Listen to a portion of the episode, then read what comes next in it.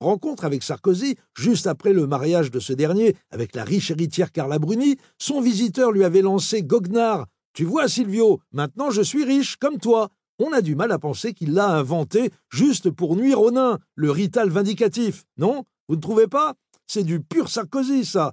Cette accumulation, ce déferlement non pas de migrants, mais d'emmerdements volant en escadrilles serrées au-dessus d'un horizon politique de plus en plus bouché, ont manifestement des conséquences préoccupantes sur le comportement de notre ancien président.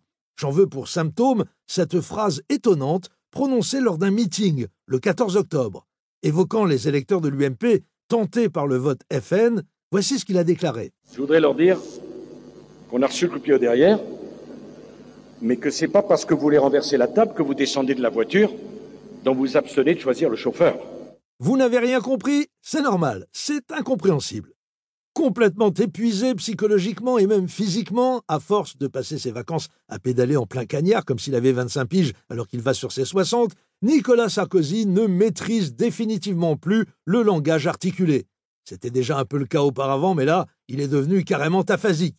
Conclusion. Pour Sarkozy, la retraite, vite Je voudrais leur dire qu'on a reçu le pied au derrière, mais que c'est pas parce que vous voulez renverser la table que vous descendez de la voiture vous abstenez de choisir le chauffeur. Le mardi 20 octobre, François Hollande et sa suite présidentielle débarquent à la Courneuve.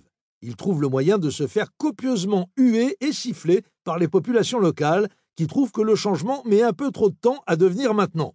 Un véritable exploit quand on sait que tout le quartier avait été bouclé, nettoyé, ratissé, expurgé de tout ce qui pouvait ressembler à une cacaille de banlieue afin d'assurer une totale impunité au convoi présidentiel.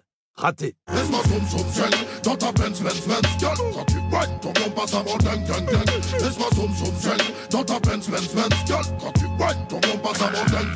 26 octobre. Les électeurs guatémaltèques élisent un acteur comique au poste de président de la République.